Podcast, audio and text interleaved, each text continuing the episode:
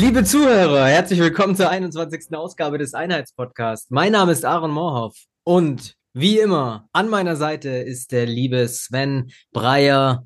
Hi Sven, ich grüße dich. Ja, hallo Aaron. Grüße zurück und wir zeichnen heute ausgerechnet am altehrwürdigen Reformationstag auf.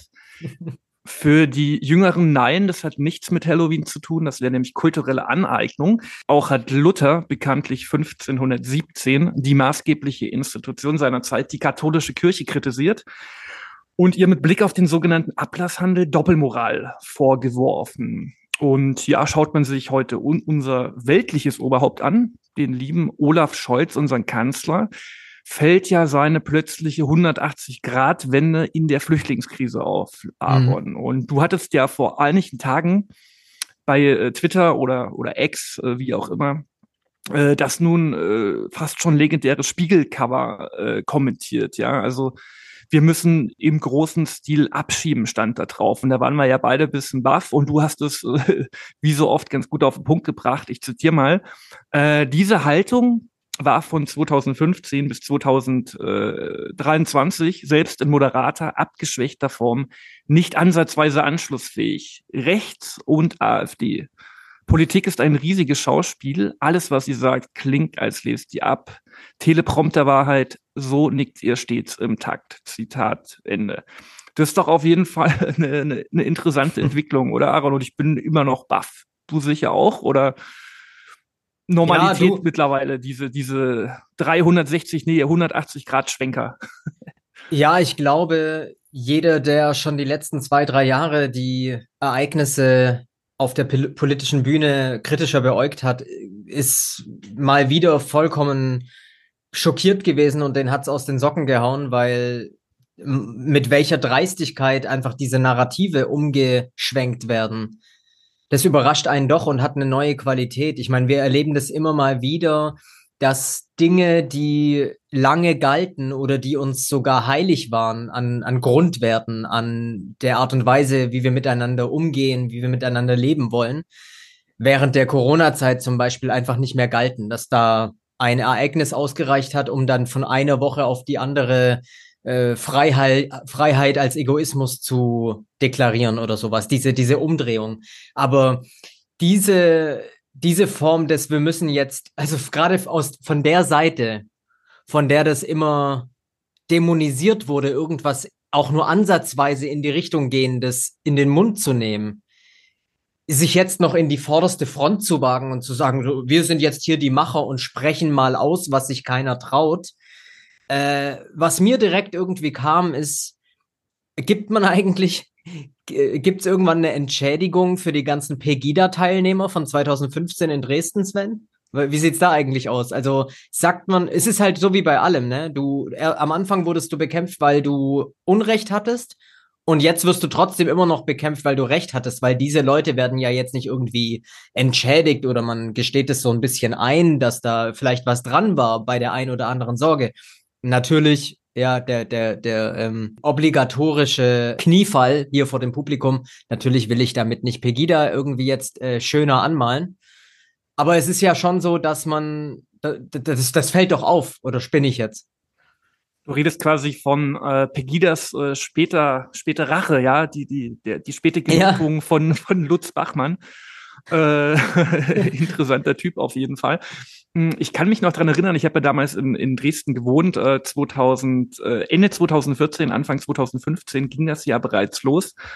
Ähm, und äh, also noch kurz vor der eigentlichen äh, Flüchtlingskrise, da ging es, glaube ich, um, um äh, Streitigkeiten zwischen Kurden und mhm, äh, mhm, Türken mhm. in Hannover. Da ging das los.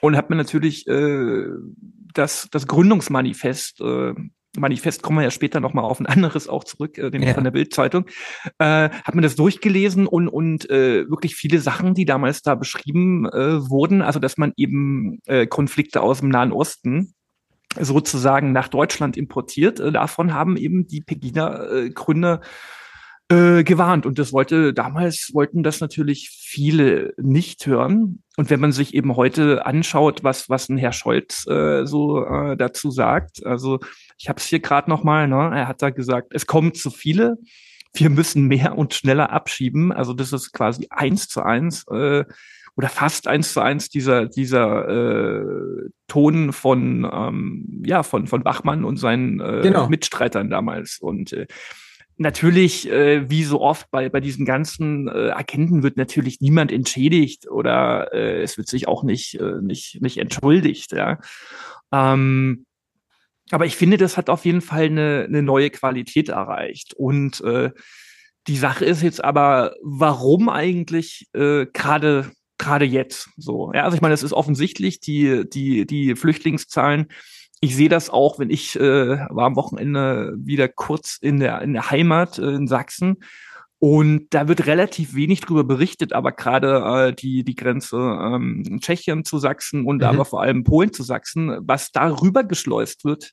Also es ist wirklich äh, krass, teilweise bis zu 100 Leute am, am Tag. Ne? Und äh, wenn du da die Infrastruktur vor Ort in der, in der Lausitz oder im, im Erzgebirge kennst, äh, äh, das, das äh, funktioniert halt nicht. Ne? Und äh, es ist wirklich interessant, diese Entwicklung. Und ich meine, aus meiner Sicht geht es ganz klar einher auch mit den, mit den beiden ähm, Landtagswahlen in äh, Hessen und Bayern, wo ja die AfD äh, ordentlich äh, oder richtig durchgestartet hat und äh, linke Grüne äh, SPD ja auch äh, verloren hat. Und jetzt muss er halt reagieren, der gute Herr Scholz. Jetzt, jetzt ist er gezwungen, irgendwas zu machen.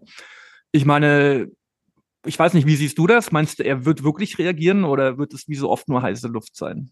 Ja, also da kommen ganz viele Sachen zusammen. Das ist wirklich ein interessantes Gemengelage, was wir da gerade haben. Denn ich denke, man hat auf eine sehr geschickte Art und Weise und natürlich auf eine feige, aber gleichzeitig auf der Hand liegende, liegenden Art und Weise hat man hier einen Ausweg gefunden aus dieser ja, Zeit der unbegrenzten Migration. Die ist wahrscheinlich so langsam vorbei. Da wird jetzt ein ja, eine neue, da werden neue Seiten angeschlagen, wie man so schön sagt.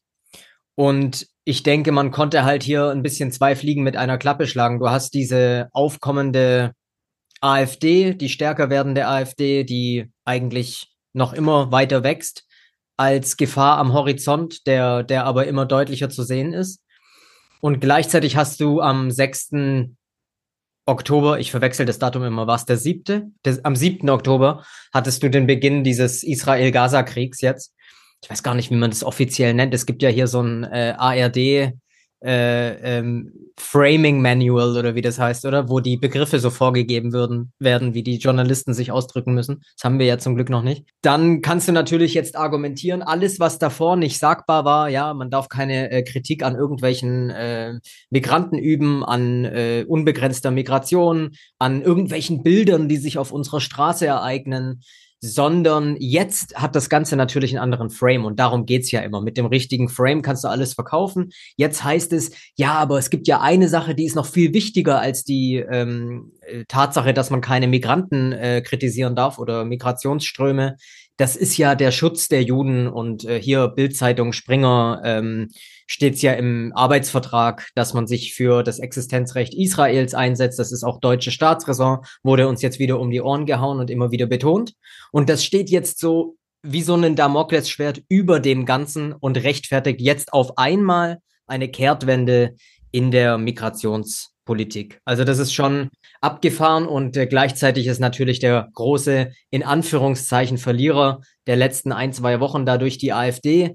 Die System- oder Kartellparteien, wie man sie auch nennen will, werden jetzt offen migrationskritischer. Das ist das große Steckenpferd der AfD. Und gleichzeitig hast du natürlich die Wagenknecht-Parteigründung, die die AfD ähm, in der Mitte zerreißen wird und, und, und äh, zerteilt.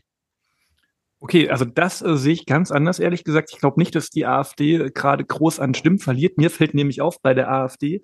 Aber wie damals schon auf den, auf den Pegida-Demonstrationen, da kann ich mich sehr gut dran erinnern, äh, wie man hin und wieder auch mal eine, eine Israel-Fahne äh, gesehen hat. Äh, was irgendwie damals aus meiner Sicht wirklich schwer nachzuvollziehen ist, ja. Aber es ist ja offensichtlich, dass eben auch die AfD äh, komplett mitzieht bei dieser Nummer vielleicht nicht Herr Kropalla, aber beispielsweise hat ja Gauland, äh, da war ich auch völlig baff. Äh, ich krieg's jetzt nur sinngemäß hin, aber er meinte, er würde auch äh, sozusagen Israel bis zur letzten Patronenkugel äh, mhm. verteidigen, mhm. ja, Alexander Gauland. ähm, da war ich auch baff, wo ich dachte, wer, wer zwingt euch denn jetzt irgendwie so einseitig da Stellung ich, zu beziehen. Ich, da, ja? Danke, dass du sagst. Ich habe es gerade noch im Kopf. Ich habe mir die Rede erst vor zwei Wochen oder so wieder angehört, weil das Video auch wieder rumgereicht wurde auf Telegram und so, ähm, als der Krieg losging. Und er hat wortwörtlich gesagt, das ist jetzt nicht paraphrasiert, ähm, für das Existenzrecht Israels eintreten heißt im Zweifel auch für Israel zu sterben. Und da dachte ich so, what, was, was? Und das, und, und ja, wie du schon sagst, äh, voll gut beobachtet, das ist AfD. Also in der Frage äh, gibt es natürlich äh, selbst bei der AfD keinen Ausreißer, die ja sonst immer die, sagen wir mal, vorgebliche Opposition ist. Viele sagen Scheinopposition, wie auch immer. Aber bei dem Thema gibt es tatsächlich komplette Einigkeit. Viele werden jetzt sagen, ja, die Linken sind doch ganz verkappte Antisemiten, aber ganz ehrlich, die spielen ja gar keine Rolle mehr. Wo sind die jetzt bei vier Prozent? Die werden irgendwann aus dem Parteienspektrum wahrscheinlich verschwinden. Aber ich habe dich gerade extrem unterbrochen, tut mir leid. Äh, kein Ding. Wir haben ja heute eine sehr offene Runde. Ähm, ich glaube, Kropala hat sich ein bisschen äh, ausgeglichener äh, geäußert dazu. Ähm, macht auch Sinn, weil ich kann dir Brief und Siegel geben, die ganzen ostdeutschen AfD-Wähler, äh, die, die, die waren nach dem Gauland-Spruch äh, zum Großteil sicher sehr baff, äh, weil sie das, glaube ich, anders sehen oder zumindest differenzierter, kann ich mir vorstellen. Ähm, und weil sie, glaube ich, keine Lust haben, sich äh, wieder in irgendein so geopolitisches Abenteuer äh, reinhängen zu müssen. So, ne? Und äh, ich finde es auch diesmal wieder krass, äh, dieser 7. Oktober 2023 hm, wird ja vor allem eben auch von israelischer und US-amerikanischer Seite schon wieder als das äh, israelische 9-11 äh, stilisiert. Und ähm, wie gesagt, ich will jetzt auch nicht zu weit reingehen, aber natürlich hat dieser Konflikt eine Vorgeschichte, äh, der mindestens bis in das Jahr 1948 zurückgeht. Ja, und ich war 2017 da, ich war in Tel Aviv, ich war in Jerusalem, aber ich war auch in Palästina und ich habe beide Seiten kennengelernt und mhm. äh, ich für mich ist es absolut nicht nachvollziehbar, wie es äh, fast das komplette deutsche Parteienspektrum und äh, fast die komplette deutsche Medienlandschaft äh, sich so einseitig positionieren kann unglaublich. Also ja. ich, bin mal, ich bin mal wieder echt baff. Super interessant. Äh, ganz kurze Zwischenfrage. Wo warst du damals? Im Gazastreifen oder im Westjordanland?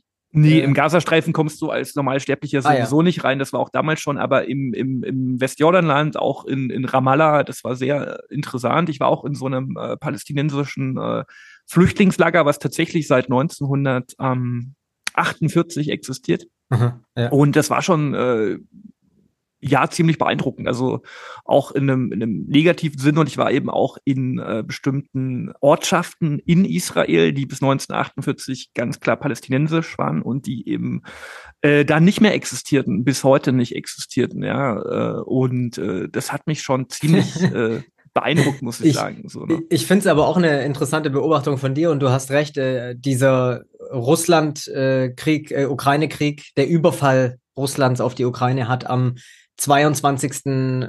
Oktober, äh, Februar 2022 damals angefangen. Und, ähm, oder war es der 24. Jetzt habe ich mich total ver verheddert. Äh, der 24. glaube ich, ja. Genau, der 24. Februar 22 und der hatte keine Vorgeschichte. Davor ist nichts passiert. Es gab davor keinen Konflikt in irgendeiner Form. Und auch äh, dieser Israel-Konflikt jetzt, der hat quasi am 6. Oktober, 7. Oktober angefangen. Äh, und ähm, davor die Geschichte und die Hintergründe, das, ähm, also wer da jetzt genau hinschaut, ja, der ist ein bisschen kleinlich.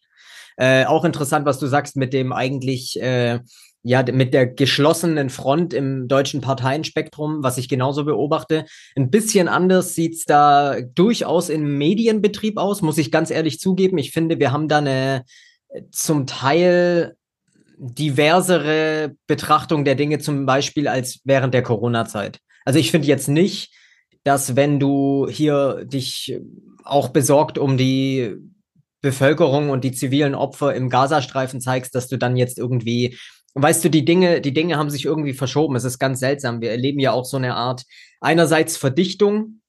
Also zum einen diese ganzen Narrative und Agenten, die uns seit drei, vier Jahren verstärkt um die Ohren geworfen werden. Ich meine, es gibt schon immer, weißt du, Narrative, Psyops, Agenten, äh, Erzählungen, die durchgedrückt werden wollen. Aber natürlich wissen wir alle, Corona war da irgendwie ein Zivilisationsbruch und was seitdem passiert ist.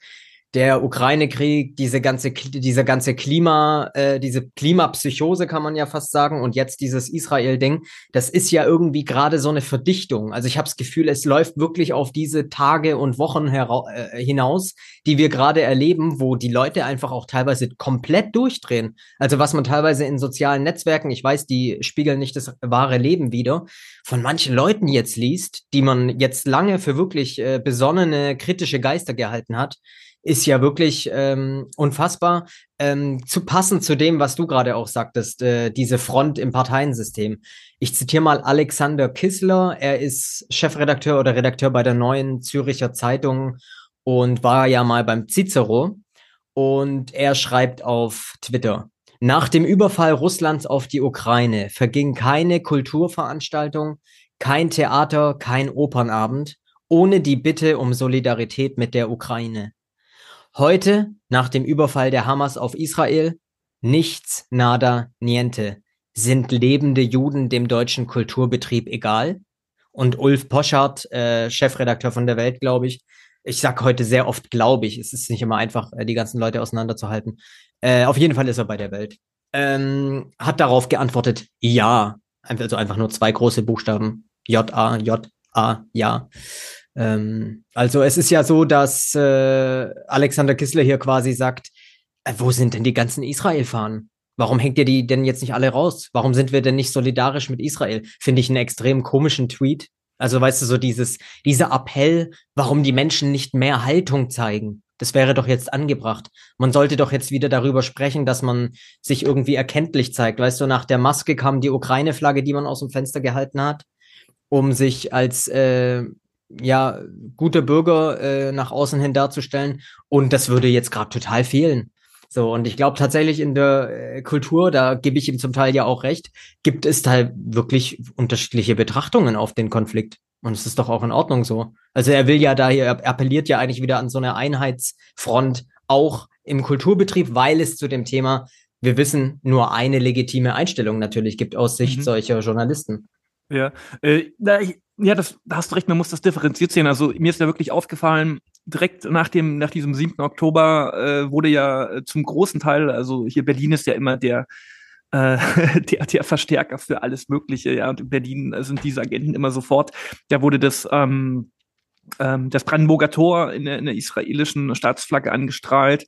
Das hat dann aus meiner Sicht noch so richtig gut, äh, gut gepasst, weil er diese, diese, diese äh, orangenen, roten äh, Farbspuren äh, der sogenannten Klimakleber ja auch noch dran sind. Ne? Also es sah dann so ein bisschen aus, als ob die israelische Flagge äh, mit, mit äh, Blut besudelt äh, wurde. Und dann hast du wirklich an vielen Gebäuden in Berlin mal auf einmal die Ukraine-Fahne weg und dafür war die, die israelische äh, Flagge weg. Oder in, in Dresden beim Rathaus habe ich es, glaube ich, auch äh, gesehen. Da war ich auch ziemlich baff. Und ähm, tatsächlich muss man sagen, äh, im, im Spiegel oder so liest man erstaunlicherweise interessante, teilweise differenzierte Sachen. Äh, was mir allerdings auffällt, in unserer Bubble, in den sogenannten alternativen Medien, das finde ich wirklich äh, ganz krass. Ich bin ja zum Beispiel, ich höre ganz gerne die, die Kontrafunk äh, Sonntagsrunde, wer macht es nicht? Ne? Und da fällt mir wirklich auf, seit diesem 7. Oktober, da ist man ja so auf Linie, die bösen, bösen äh, Hamas, ja, nicht unbedingt Palästinenser, und äh, was Israel macht, ist alles super, ist alles großartig. Und äh, ich glaube, die verlieren gerade wirklich viele Hörer. Und bei Tichy, klar, Tichy war schon immer auch Transatlantiker, aber äh, es ist schon wirklich offensichtlich, äh, wie, wie die ganzen auch zum Teil libertären Medien, ja, äh, alle in dieses, in diese, in diese Pro-Israel-Geschichte, also so einseitig einsteigen. So, ich will mich da ja gar nicht unbedingt auf eine Seite stellen. Ne? Wobei ich sage, als Ex-Linker schaue ich schon immer, äh, wer ist der Unterdrücker, ja, und äh, wer wird unterdrückt so. Und das ist in dem Fall relativ, relativ deutlich bei, bei äh, Israel, Palästina aus meiner Sicht so. Und, Aber absolut. Ähm, äh, ne? Ja, ich finde es auch total interessant, was du sagst. Also wir hatten, ich springe jetzt mal vor die Corona-Zeit, was diese freie Medienszene anging. Da gab es ja sehr stark diese ich, ich nenne jetzt einfach mal ein paar und nehme mal ein paar wahllos raus, wo man diesen Kompass ganz gut aufzeigen kann. Also du hattest so Leute wie zum Beispiel das Kompaktmagazin. Ja, klar, irgendwie sehr äh, rechtsnational konservativ. Viele würden sagen rechtsextrem. So, dann hast du so eine ähm, Szene wie Tichys Einblick. Die machen ähm, vor allem Wirtschaft, sehr national bezogen und eigentlich sehr kompetent so diese Kritik an, an äh, zum Beispiel damals ja auch schon der grünen Politik. Ähm, die Kritik ist natürlich mittlerweile noch lauter geworden, aber tendenziell eher transatlantisch, sehr wirtschaftsliberal und äh, durchaus so mit diesem zionistischen äh, Gedankengut auch gefärbt. Das ist ja erstmal nur eine Beobachtung, ne? Und so konntest du halt damals so ein bisschen die verschiedenen, weißt du, dann hast du die klassischen altlinken und linksliberalen äh, Blätter und Publikationen. Ich würde auch ehemals Rubicon, heute Manova zum Beispiel in die Richtung einordnen und so weiter. Und ich finde ganz interessant, dann gab's Corona und ich finde, diese Unterschiede sind extrem verschwommen und äh, alles wurde ein bisschen homogener, weil man hatte so ein gemeinsames Thema. Man hat gesagt, egal was ihr davor gemacht habt, wir sind uns doch gerade einig, dass wir die schlimmsten Grundrechtseinschränkungen seit Gründung dieses Landes erfahren und dass wir dagegen auf die Straße gehen müssen und unsere Unterschiede jetzt erstmal ist ja der, der älteste Trick im Kartendeck, ne? Äh, Wenn es einen übergeordneten Feind gibt, sage ich jetzt einfach mal ganz martialisch, dann äh, vergisst man die kleinen äh, Neckigkeiten, die man sich sonst so an den Kopf wirft. Kannst du mir soweit, ist es, ist es logisch, was ich sag? Auf jeden Fall. Ich meine, das lässt sich auf, auf den Punkt bringen, äh, der, der Feind meines Feindes ist mein Freund. Genau, und, der, und auf einmal Feind, hattest der, du, ja, genau, das wird ja dann immer äh, als, so, als so eine Art Querfront äh, von der Gegenseite betitelt. Genau, ja, wenn, genau. wenn die Rechten und Linken sich auf einmal einig sind und gemeinsame Sache machen wollen. Also du hattest auf einmal einen äh, Anselm Lenz, der aus dem demokratischen Widerstand oder beziehungsweise der aus dieser klassischen äh, Theater-linken Rosa-Luxemburg-Szene äh, eigentlich kommt, äh, sitzt dann irgendwie in Schnellroda mit äh, Götz Kubitschek zusammen. Also ich glaube, damit wird's ganz deutlich, weil es ging damals um dieses ähm, Manifest Manifest da, was in Frankreich irgendwie veröffentlicht wurde über die Corona-Zeit und so weiter. Da hat man dann als mit Corona ein gemeinsames Thema. Und jetzt komme ich zum Punkt, finde ich, zerklüftet es gerade wieder in die verschiedenen Sparten, die du vor Corona hattest und du merkst wieder ganz klar, Corona ist vorbei, der übergeordnete Feind in Anführungszeichen und du hast wieder ganz klar so, Tichys Einblick hat wieder sein, äh, seine Färbung drin und der Kontrafunk und die sagen das und man grenzt sich auch wieder sehr stark voneinander ab und will dann mit dem anderen nichts zu tun haben. Ja, na, ich, ich denke halt, wie gesagt, also im Zweifelsfall, äh, der Feind meines Feindes ist mein Freund mhm. und ich glaube, da hat eben die AfD und ihr nahe Medien, da kann man ja sicher auch äh, Tichy und Kontrafunk dazu zählen, spielen da halt völlig mit, weil im Zweifelsfall ist der, der Einwanderer, den man in Deutschland nicht haben will, hat ziemlich oft einen islamischen Hintergrund, beziehungsweise manchmal eben auch einen islamistischen Hintergrund. Und es ist halt der Feind Nummer eins für diese Leute. Und äh, ich glaube, da findet man es äh, relativ toll, wie Israel eben mit diesen Leuten äh, umgeht. So als, als eine Art Vorbild, ja. Und natürlich klar, diese, diese äh, deutsche Staatsräson spielt da, glaube ich, auch eine Rolle, aber in dem Kontext, glaube ich, nur eine untergeordnete Rolle, sondern man ist eher äh, erstaunt drüber, dass es eben andere Länder doch schaffen, äh, diese ähm, Frage mit dem Islam oder dem der islamistische Frage eben äh, auf ihre Art zu beantworten. Und ich glaube, das würden die die Leute auch ganz gerne machen. Und ich muss natürlich auch sagen, äh, ich habe das auch mitbekommen, was hier in Berlin Neukölln abging. Das sind natürlich Zustände, äh, die gehen überhaupt nicht, will ich auch mal ganz explizit äh, ja, sagen. Ja. Aber diese Zustände, und du hast ja auch in, in Neukölln gewohnt haben, äh, die sind ja nicht über Nacht eingetreten. Aber die, die entfachen sich jetzt natürlich äh, neu im Kontext dieses neu entflammten Nahostkonflikts. Und äh, da braucht sich aber auch ein Scholz, der seit Jahren mit in dieser Regierung sitzt, vorher Finanzminister, ähm, braucht sich da nicht, nicht wundern, dass das auf einmal das Pendel sozusagen äh, zurückschlägt, ja. Und äh, ja, jetzt äh, sind natürlich auch viele Linke auf einmal oder viele Linksgrüne, wie auch immer man, man sie nennen will, auf einmal baff, weil auf einmal dürfen sie, dürfen sie nicht mehr demonstrieren, ja. Also dürfen nicht, äh, hier wurden in Berlin viele Demos auch verboten pro Palästina. Da frage ich mich dann natürlich auch wieder, äh, ist das dann noch, was hat das dann noch mit freier Meinungsäußerung zu tun? Ja, das ist ja dann echt ein schwieriger äh, Spagat und ähm, das findet dann aber äh, Tichy wiederum etc. finden das natürlich wieder wieder cool, wenn diese Demos verboten werden. Andererseits muss man auch sagen, ich weiß nicht, ob du das mitbekommen hast. Ähm, der gute Mann, ich komme gerade nicht auf den Namen, äh, auf jeden Fall, fällt mir noch ein, auf jeden Fall wollte ein Herr, der auch bei vielen alternativen, konservativen Medien ein- und ausgeht, wollte hier in Berlin eine pro-israelische Demonstration anmelden. Und ich meine, durch, äh, durch Neukölln oder einen sehr migrantisch geprägten Stadtteil äh, diese Demo machen, was natürlich schon auch irgendwo äh, eine gewissen, einen gewissen provokativen Charakter hat. Und diese Demo wurde auch äh, verboten. Ja. Also, weiß ich nicht, wir sind jetzt wieder bei, bei zahlreichen Demo-Verboten und ich glaube, wir sind ja beide im Zweifelsfall dann eher hm. immer für die freie Meinungsäußerung, auch wenn sie manchmal äh, etwas äh, wirr erscheint, aber äh, das, da sind wir jetzt wieder gelandet. Und ich glaube, wo ich am meisten vor Angst habe, dass eben im Zuge dieses Nahostkonflikts eben äh, ja der Verfassungsschutz halt einfach mal wieder noch noch ein bisschen mehr Spielräume bekommt und und äh, gerade im Internet noch mehr zensiert wird und so weiter. Ja, ich weiß nicht, wie wie, wie du das siehst, aber ähm, das fängt ja teilweise schon an, wenn man sieht beispielsweise, was Nancy Faser jetzt so äh, plant. Ähm, ich weiß nicht, hast du das mitbekommen? Dass eben der Verfassungsschutz jetzt auch irgendwie äh, sozusagen Dritte einlädt, um dann äh, andere sozusagen anzuschwärzen. Ja? Also hier, liebe Leute, passt mal auf, äh, mhm. der und der hat vielleicht zum Thema Klima die und die Meinung, vielleicht müsst ihr den nicht einstellen. So habe ich auch einen relativ interessanten Artikel neulich drüber gelesen. Ähm, keine Ahnung, so. Also ich habe so ein bisschen Angst, dass unsere Freiheitsgrundrechte im Zuge dieses Konfliktes noch weiter beschnitten werden und da habe ich gar keinen Bock drauf.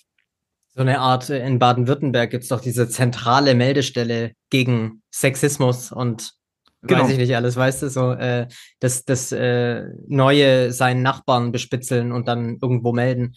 Ja, ähm, super krass. Ja, wir, wir, wir erleben auf jeden Fall eine erneute Polarisierung. Ich habe auch das Gefühl, dieses komplette kritische Lager, was durchaus nicht zu äh, vernachlässigen war, wie groß das war. Ich denke, wir sprechen von 15, 20 Prozent der Bevölkerung, die sich in den letzten drei, vier Jahren wirklich so ein bisschen gegen die Regierungspolitik äh, lautstark auf, auf Demos in freien Medien und sowas da zur Wehr gesetzt hat, gegen die ganzen Grundrechtseinschränkungen und so weiter, dass das einfach, das hat einen, Knick erlebt aus meiner Sicht über diesen Ukraine-Krieg, weil da gab es auf einmal zwei verschiedene Lager.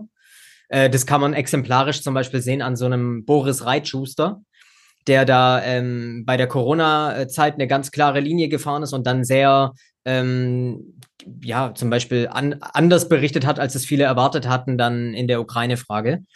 Ähm, und ich bin da ja auch, ich würde mich selber als sehr differenziert, was das Russland-Thema auch angeht, äh, einordnen. Das ist ja auch kein Geheimnis. Aber jetzt hatten wir halt so eine erneute Zerklüftung. Und das sehe ich natürlich grundsätzlich ein, als ein großes Problem an weil du jetzt im Endeffekt auch ein bisschen diese, diese Gegenöffentlichkeit äh, sezierst und, und, und klein machst und äh, da natürlich nie so ein richtiges gemeinsames an einem, äh, ja, an einer Sache ziehen und äh, so ein Momentum irgendwie entstehen kann. Ja, das ist das eine. Und äh, ja, dass irgendwelche Demos verboten werden von der einen oder von der anderen Seite geht überhaupt nicht klar. Also ich dachte, dass da müssen wir eigentlich gar nicht mehr drüber sprechen. Ähm, und du hattest gerade noch auf irgendwas hingewiesen, das war. Verfassungsschutz äh, Nancy, Nancy Faser, ich will das auch nachreichen, weil das, glaube ich, sonst eine steile These ist. Ähm, von, von Cicero gibt es einen Artikel, äh, Matthias Brotkorb, 29. Oktober 2023. Ich lese mal kurz äh, nur die, die Überschrift. Also Willkommen in der Denunziantenrepublik. Und dann schreibt er im Teaser, immer mehr entwickelt sich der Verfassungsschutz mit Hilfe der Politik zu einer Behörde, die selbst die Demokratie zu gefährden droht. Seine neueste Idee, er träumt von weitreichenden Befugnissen, nicht staatliche Stellen vor vermeintlichen oder tatsächlichen Extremisten zu warnen. Und zwar Extremisten jeglicher Couleur, ja. Und äh, das läuft so im Hintergrund, da wird, da wird wenig drüber berichtet, aber diese, diese Nummer äh, sehe ich eben äh, gerade, äh, dass, dass das eben läuft. Äh, und äh, ja. Ja, absolut. Ähm, das, äh, ich denke, Krisen in welchem Ausmaß auch immer, ob innen- oder außenpolitisch, äh, dienen auch immer diesem Sicherheitsapparat. Das hat man die letzten äh, 10, 20 Jahre ja. Ich erinnere nur an Patriot Act äh, 2001. Das war ja so ein Startschuss in diese ganzen Schlagwörter. Ja, innere Sicherheit. Die Bedrohung von außen ist auch immer eine Bedrohung für das Innere. Ähm, wer weiß, äh, wer hier alles unter uns weilt und sowas, weißt du, mit diesem, äh, mit dieser Argumentation, Stichwort, äh, auf einmal gibt's ja auch wieder den muslimischen Terroristen. Also weißt du, äh, Daniele Ganser spricht doch immer darüber, ähm, es wird immer eine neue Angst irgendwie aufgefahren und dann ist die alte Angst auf einmal vorbei und äh, die wird immer gesagt, wovor du Angst haben musst. Ja, gestern war es noch ein Virus, dann ist es das Klima äh, und jetzt ist es gerade ganz aktuell. Es ist wirklich, es ist äh, natürlich nicht zum Lachen, aber man muss es wirklich eigentlich mit, mit äh, schwarzem Humor alles nehmen. Auf einmal gibt's den islamistischen Terroristen wieder, ja. Lange er ist war wieder er da, ne? Er ist Ja, wieder da, genau. ja. ja. Durfte man ja nicht, weil das wurde über die, diese ganze Woke-Culture und diese Übertoleranz, äh, die wir hier ja alle irgendwie seit Jahr und Tag kritisieren mittlerweile, wurde das ja komplett verdeckt, dass es eben äh, in der ähm, muslimischen Bevölkerung einen extrem hohen Anteil, also im Vergleich jetzt zur Durchschnittsbevölkerung, von ähm, ja antisemitisch äh, sozialisierten Personen gibt. Und äh, deswegen sage ich auch, also ich würde jetzt mal behaupten, du hast es vorhin angesprochen, ich habe in Neukölln lange gewohnt.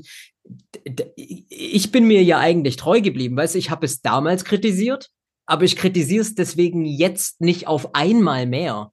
Oder es ist nicht auf einmal jetzt erst ein Problem für mich, dass wir ganze Straßenzüge, dass wir ganze Viertel haben, wo du schon irgendwie von außen am, am Laden nicht mehr erkennst, was es überhaupt für ein Gesch Geschäft sein soll, weil da nur arabische Schriftzeichen hängen. Und ich sag mir halt so, hey, alles cool, aber irgendwie auf ein paar Sachen muss man sich einigen. So, ich muss wissen, in welchen Laden ich reingehe. Da muss Ja. irgendwie, da muss irgendwie noch stehen, dass es ein Metzger ist und nicht nur ausschließlich alles auf Arabisch, genauso wie, äh, und dann sind wir jetzt wahrscheinlich gleich beim Bildmanifest, die deutsche Sprache, weißt du, jetzt auf einmal wird das wieder hochgeholt, dieses alte Thema. Natürlich brauchen wir eine Leitkultur und gibt sowas wie zwei, drei, vier Sachen, auf die man sich einigen muss.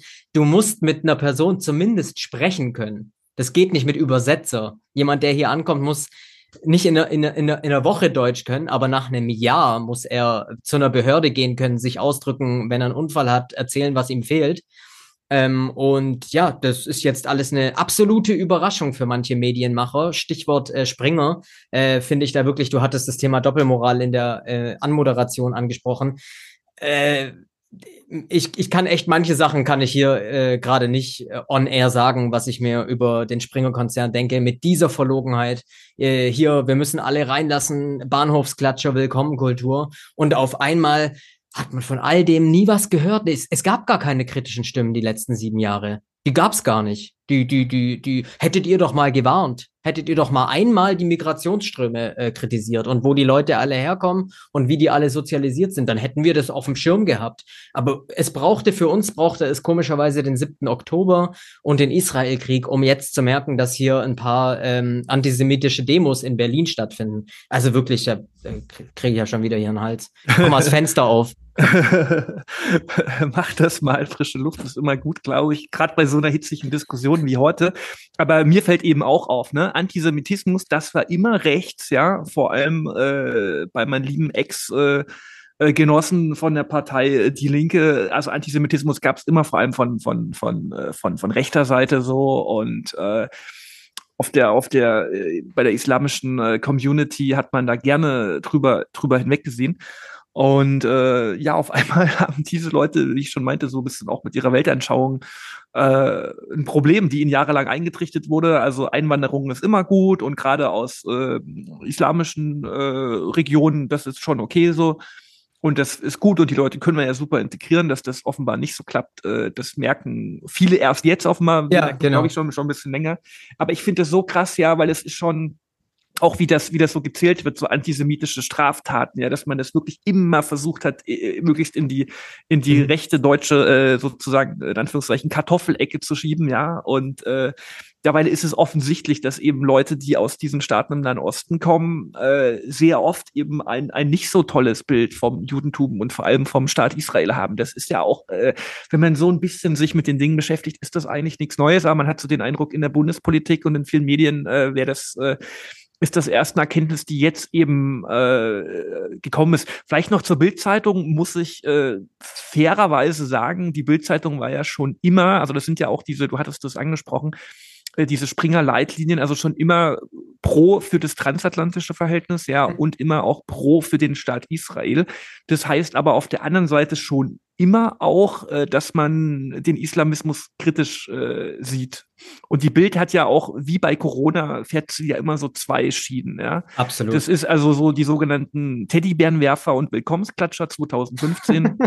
ja, das haben sie abgefeiert, aber auf der anderen Seite dann auch äh, immer mal kritische Sachen gebracht. So und jetzt jetzt sind wir äh, jetzt sind wir bei diesem tollen Manifest, was eben quasi eine Woche nachdem nachdem Scholz äh, quasi da zum großen Schlag, zumindest verbal, ausgeholt hat, wurde genau. das ja nochmal hinterhergeworfen. Das ist, das ist perfekt beobachtet so. Du hattest zum Beispiel diese, diese, diese Zweigleisigkeit, mit der die Bild immer fährt. Du hattest zum Beispiel Pegida, da hattest du die Bild als das große Sprachrohr, was das alles als, ja, das sind, die, die sind nicht nur rechts, die sind nicht nur konservativ, die haben nicht nur Sorgen, ja, das sind keine besorgten Bürger, das sind Nazis, das sind Neonazis, die da hingehen.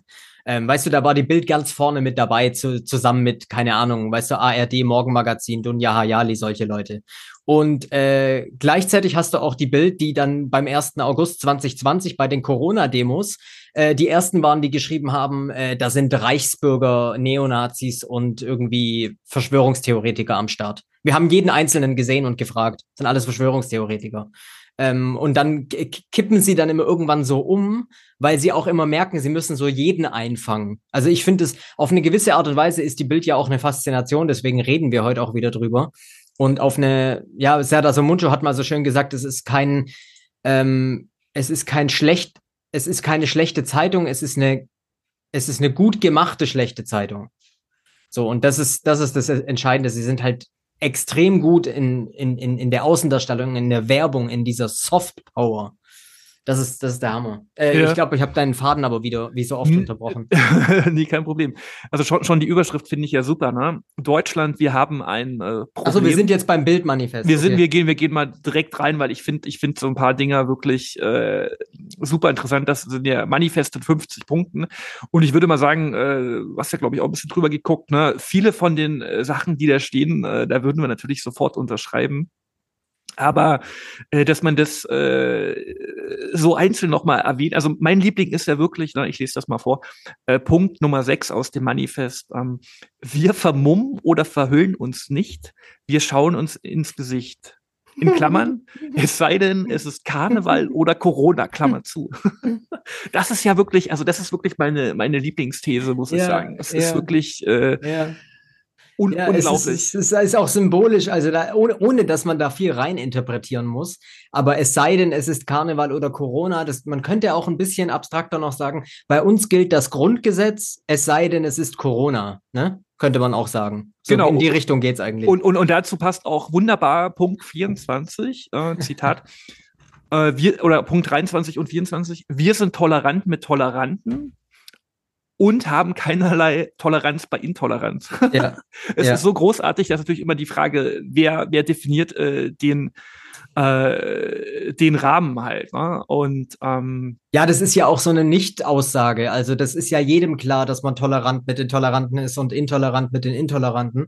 Also weißt du, das ist so, äh, das ist ja fast schon, wie nennt man das denn sprachlich, so eine, eine, eine Aussage, die sich selbst wieder aufhebt. Ja, also du hast danach ich, eigentlich immer noch nichts gesagt. Ist es ein Oxymoron, ja, glaube ich? Könnte das sein? Ah. Oh, jetzt äh, erwischen wir uns beide äh, kalt auf der. Ich glaube, Oxymoron ist der klassische Widerspruch. Ja. Aber ähm, ja, es ist, es ist halt so, ähm, nicht nur nichts aussagen, sondern es ist ja auch nicht irgendwie mutig, diese Aussage. Also weißt du, in einem Manifest forderst du ja irgendwas, äh, was die Grenzen sprengt oder was irgendwie überrascht, was mhm, zumindest mhm. anstößig ist. Da äh, würde ich dann nicht reinschreiben, ich bin für gute Dinge und gegen schlechte. Aber ja. gut, aber gut, jedem, äh, nee, je, das darf man auch nicht sagen. Äh, jeder wie er will, glaube ich, darf man noch sagen. Okay. ähm, ich ich habe aber auch, es ist der absolute Wahnsinn. Also, liebe Zuhörer, falls ihr das Bildmanifest nicht kennt, Deutschland, wir haben ein Problem. Jeder einzelne Punkt ist eigentlich der absolute, äh, ja, man weiß nicht, Schenkelklopfer oder ein Grund, sich äh, die Haare zu raufen. Ich habe auch ein paar Sachen rausgeschrieben. Also, ähm, in Deutschland, also weißt du, es geht so hier um dieses, ich, ich finde gerade die, die Passage nicht, aber äh, doch hier die 16. Wenn sich jemand als weder als Frau noch als Mann fühlt, wird er oder sie nicht verfolgt oder bestraft. Bei uns dürfen Bürger quer denken und queer leben. Die bösen Querdenker, da sind sie wieder. Ja, und, und man hat ja gemerkt, wie quer man denken durfte, ne, äh, in der Zeit.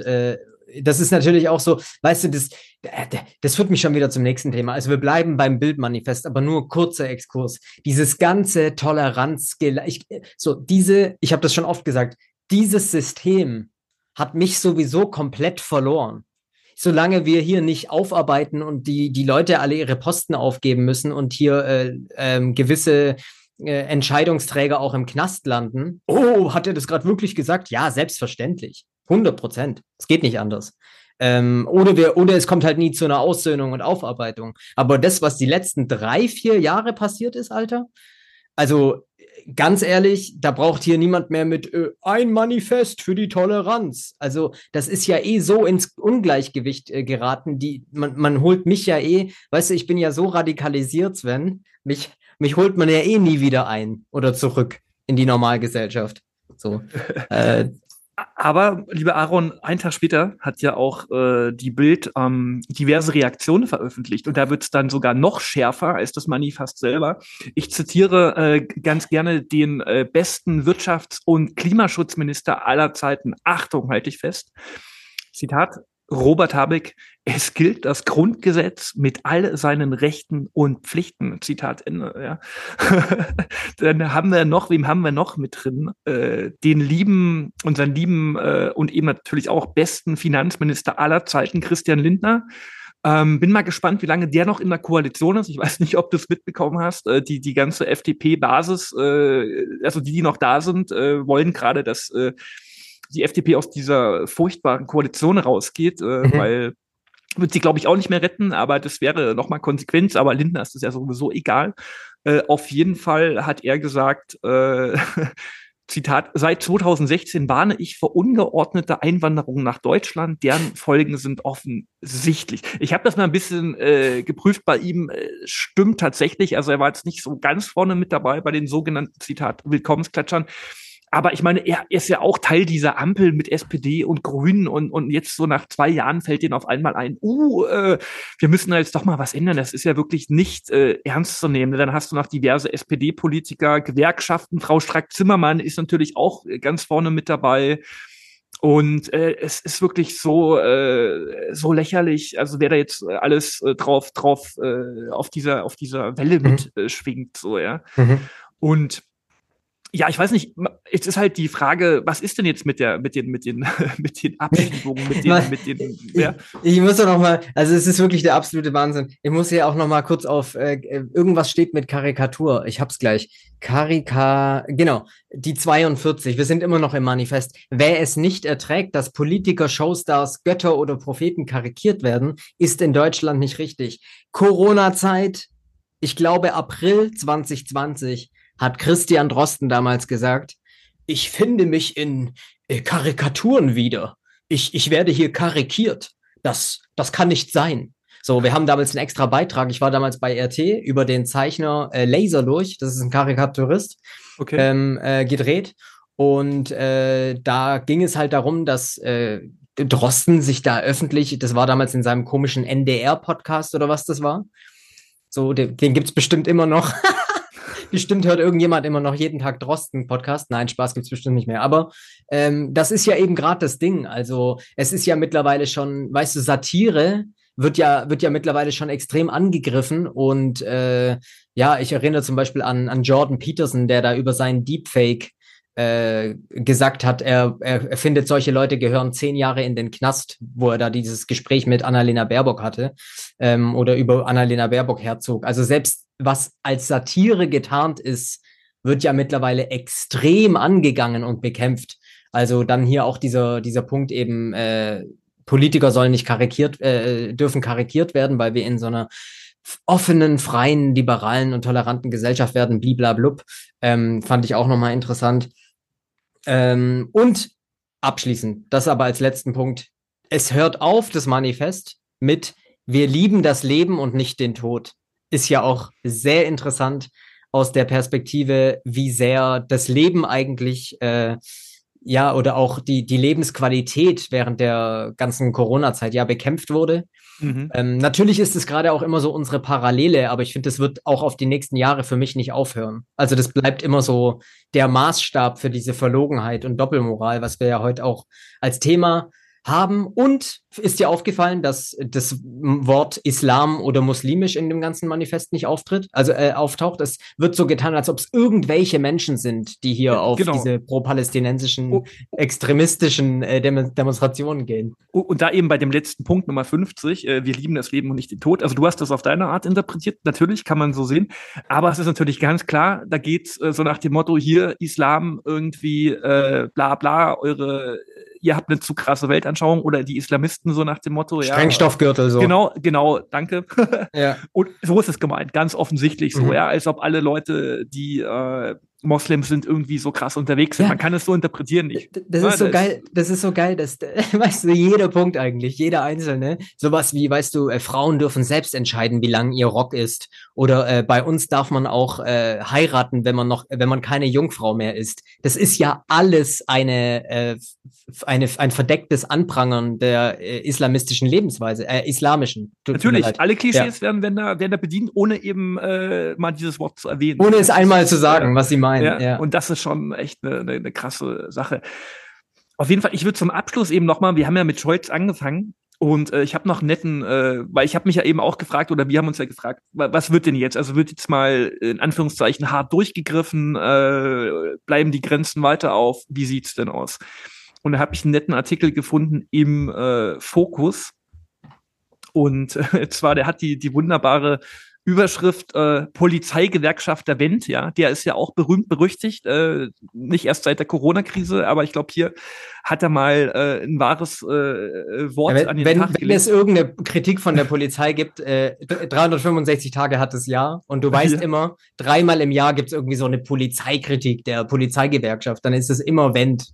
ja, und auf jeden Fall, der Artikel heißt äh, für Polizei, was für Polizei zeigt ein Detail die ganze Verlogenheit von Scholz Asylplänen. Und äh, dann sagt er, ähm, hm, hm, hm, hier habe ich's. Äh, genau, super Zitat von Herrn Wendt. Äh, für rund 50.000 vollziehbar ausreisepflichtige Personen bräuchte man mehr als 80 Jahre, um sie in ihre Heimat abzuschieben. In dieser Zeit wären Millionen hier angekommen. Also wenn man diese diese Pläne äh, von Scholz und vor allem von Frau Faeser jetzt umsetzen würde, so also es würden es würde minimal mehr sozusagen abgeschoben äh, werden. Ja, also sprich das, was wir uns gedacht haben von Scholz und Faser, es ist wahrscheinlich viel heiße Luft äh, drunter. Und ich finde das halt krass, dass eben auch äh, Teile der Polizei das mal so außen, auseinandernehmen. Ja, und äh, ja. Ja, du hast ja auch äh, wieder die Frage, steht ja im Raum, das war ein Spiegelcover, ne, mit Scholz, da mit diesem, äh, genau. wir, wir, müssen noch konsequenter abschieben und genau. sowas. Ähm, also, ey, ohne Witz jetzt, hätte, hättest du mich äh, noch im September ge gefragt, ähm, wir müssen noch konsequenter abschieben. Einfach nur als Zitat und zu mir gesagt, es wird bald ein Spiegelcover sein mit einem mhm. Politiker drauf. Mhm. Dann hätte ich zu dir gesagt, es kann nur Alice Weidel sein oder Kropala oder äh, Björn Höcke. Oder Herr Merz natürlich. Genau, genau. Man hätte noch, man hätte noch aus jemand aus dem klassischen Parteienspektrum am ehesten, am ehesten März zugetraut, dass er so eine, äh, absolut richtig. So, und jetzt ähm, hast du äh, mitbekommen, wie, was die Bild aktuell für eine Kampagne hat? Äh, mit dieser, mit dieser, mit diesen Plakaten, die sie da äh, verteilen. Also, ähm, nee, erzähl mal. da, da ist quasi Höcke abgebildet und ah, es ist eine, genau, und da, also es steht quasi, also es, es wird jetzt quasi Deutschland äh, plakatiert mit einer neuen Bildkampagne. Bild, wir bringen die Dinge weiterhin auf den Punkt oder wir bringen es immer auf den Punkt. So, und der Punkt ist aber nicht ausgeschrieben als Wort P-U-N-K-T, sondern das Symbol, der Punkt.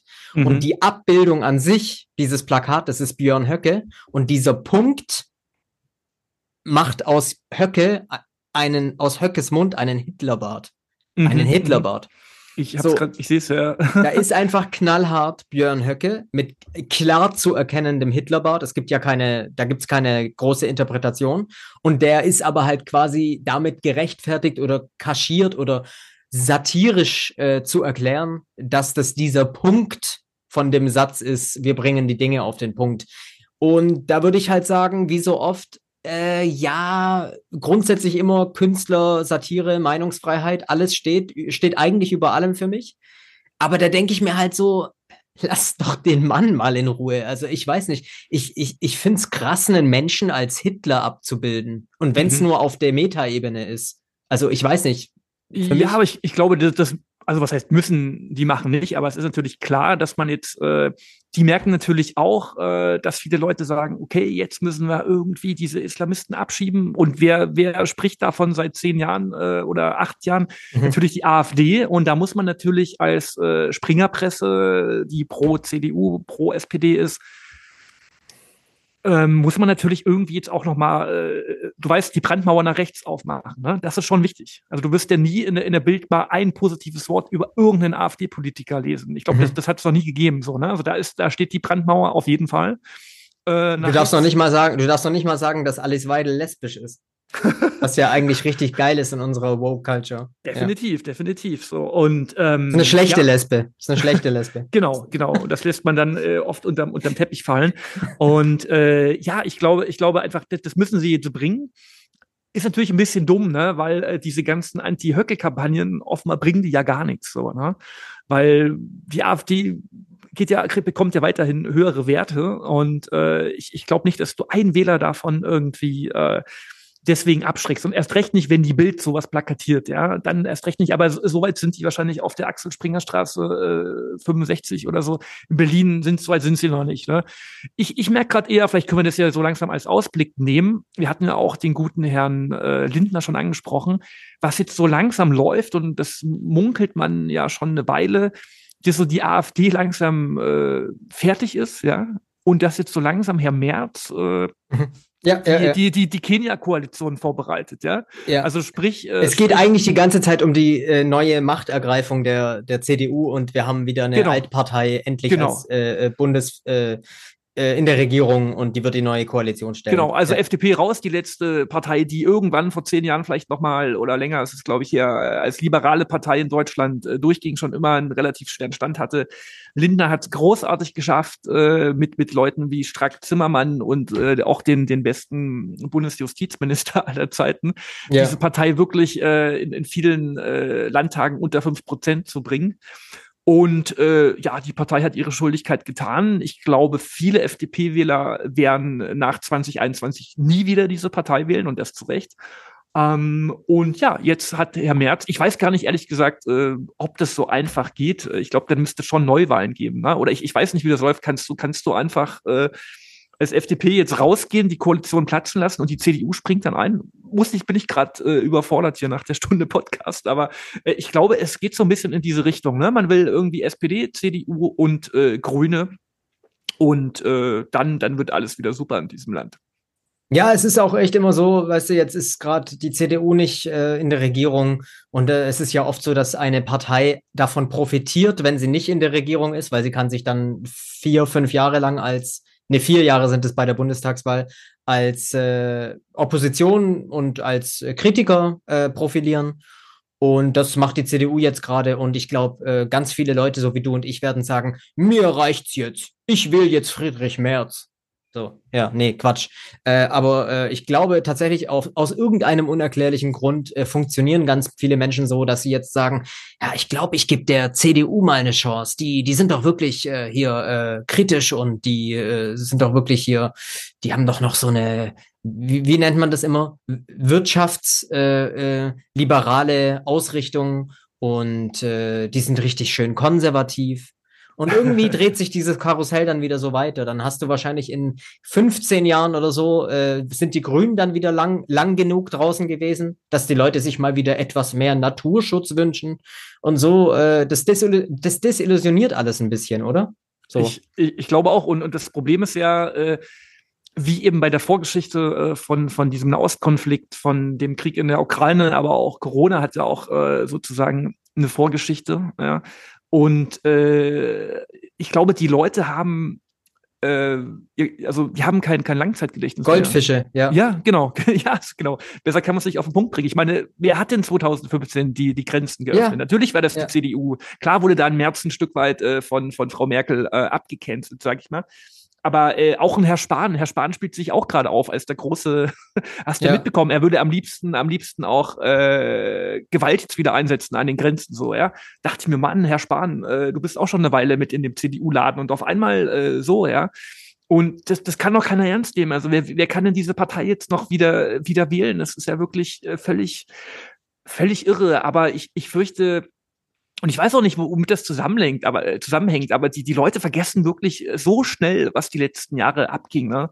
Sieht man ja auch, äh, auch, auch ein Söder, ja, äh, Team, Team Vorsicht wurde auch jetzt in Bayern äh, wieder als ja. Nummer eins gewählt. So und äh, ja, das ist natürlich ein bisschen frustrierend alles, aber äh, was sollen wir machen? Vielleicht, vielleicht sollten wir uns einfach doch lieber Halloween feiern gehen, Aaron, ich weiß es nicht. Ja, es war wieder wirklich, äh, die Leute sind es vielleicht langsam schon gewohnt. Sven und ich machen hier immer mal wieder auch eine Zweierfolge und zwar immer dann, wenn wir etwas Druck aus dem Kessel lassen wollen und uns einfach nur aufregen. Aber tatsächlich war das wieder ein schöner, ja, auf eine gewisse Art und Weise war es äh, ein Ritt durch den Buchstabensalat der Parteienlandschaft, aber auch die, ja, durch die, durch die tagesaktuellen News und äh, Konflikte, die wir aktuell erleben, mit absolut subjektiven Einschätzungen und auch einfach mal Kommentaren äh, von uns, wie wir auf das ganze Geschehen blicken. Ich glaube, was hängen bleibt, ist so ein bisschen, dass gerade wie so oft, aber das ist das Fazit, glaube ich, äh, fast jeder Woche der vergangenen Jahre, äh, einiges im Argen liegt und dass sich immer mehr polarisiert und verdichtet und äh, spaltet und äh,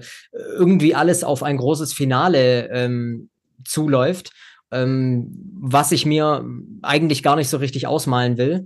Ähm, zumindest wenn wir jetzt ähm, im, im geopolitischen Bereich sind. Und ja, innenpolitisch, du hast es gerade schon angesprochen, ist die Frage, ob diese Regierung, diese Koalition bis 2025 durchhält. Dann nehme ich erst wäre die nächste Bundestagswahl. Und äh, ja, ich denke aber, was jetzt schon passiert ist seit der letzten Aufzeichnung, die Wagenknecht-Partei äh, hat ein bisschen was aufgerüttelt. Es ist mal wieder ein bisschen Schwung drin. Und ich glaube, es bleibt interessant, wie diese ganze, ähm, wie dieses ganze Superwahljahr 2024 mit den ostdeutschen äh, Landestagswahlen sich gestalten wird. Auf jeden Fall, äh, Konkurrenz belebt das Geschäft. Äh, oft ist es aber auch wirklich desillusionierend, wie wir gerade genau, festgestellt haben. Genau, Ma Markus Krall ist ja auch noch am Start. Da warten ja auch alle hm. drauf, was er noch so demnächst abzieht. Äh, das wird sicher auch ein spannendes Projekt. Und ja, ich wollte dich nicht unterbrechen hier bei der, bei der Abmod. Nee, auf jeden Fall. Du hast es auch gerade schon gesagt, äh, was auch, äh, glaube ich, bleibt. Äh, darüber hatten wir heute im Vorgespräch schon mal kurz gesprochen. Es ist äh, skurril, dass äh, ich habe jetzt zum Beispiel in Sachsen heute Feiertag, den Reformationstag.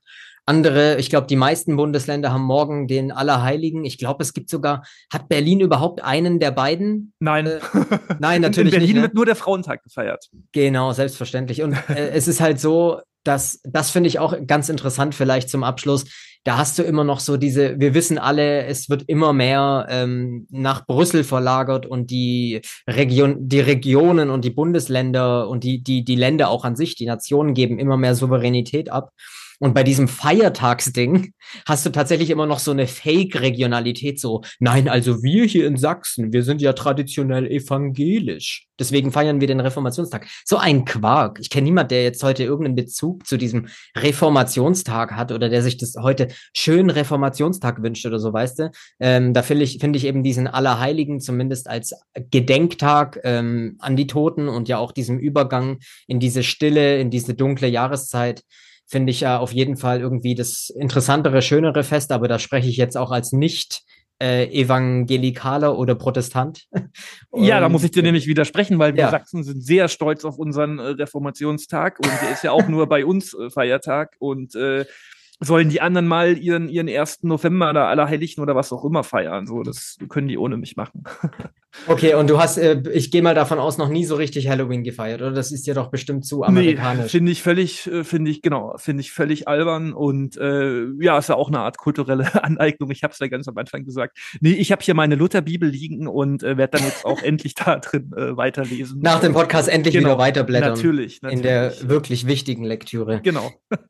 Ja, das also der, äh, der Freestyle zum äh, Reformationstag beziehungsweise Halloween beziehungsweise Allerheiligen in jedem Fall. Ähm, alles Gute äh, nach draußen an die Zuhörer. Für die, die so lange dran geblieben sind, äh, vielen Dank fürs Zuhören und ja, ähm, die Zeitumstellung hat uns erreicht. Wir nehmen hier ähm, am Abend auf und sitzen schon in kompletter Dunkelheit und mussten das Licht anmachen, obwohl es gerade mal ja, ich glaube, um 16 Uhr Anfang haben wir äh, mhm. begonnen und trotzdem war es schon so dämmerig, dass man sich doch lieber ein Lichtlein angemacht hat.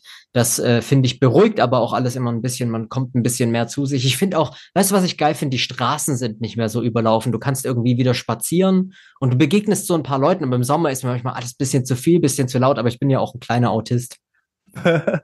Das ist doch ein gutes äh, Schlusswort, lieber Aaron. In dem Sinne, liebe Zuhörer, bis zum nächsten Mal. Wir haben auch bald ein ganz tolles äh, Special, das können wir, glaube ich, schon mal ankündigen, aber ohne mehr dazu zu verraten. genau, Special plus äh, Special plus Weihnachtspause, äh, die wird auch nochmal bekannt gegeben. Wir machen irgendwann mal einen Break, wenn es dann Richtung Weihnachten zugeht. Aber ja, äh, große Ereignisse, ähm, wie sagt man, stellen ihre Schatten voraus. Ich, nee. ich glaube irgendwie so. Aber wie gesagt, auf mich Werfen. wartet meine, meine, ja. genau, meine Lutherbibel wartet, liebe Aaron. Mach's gut. Okay, sorry. Okay. Ciao nach draußen. Bis dann.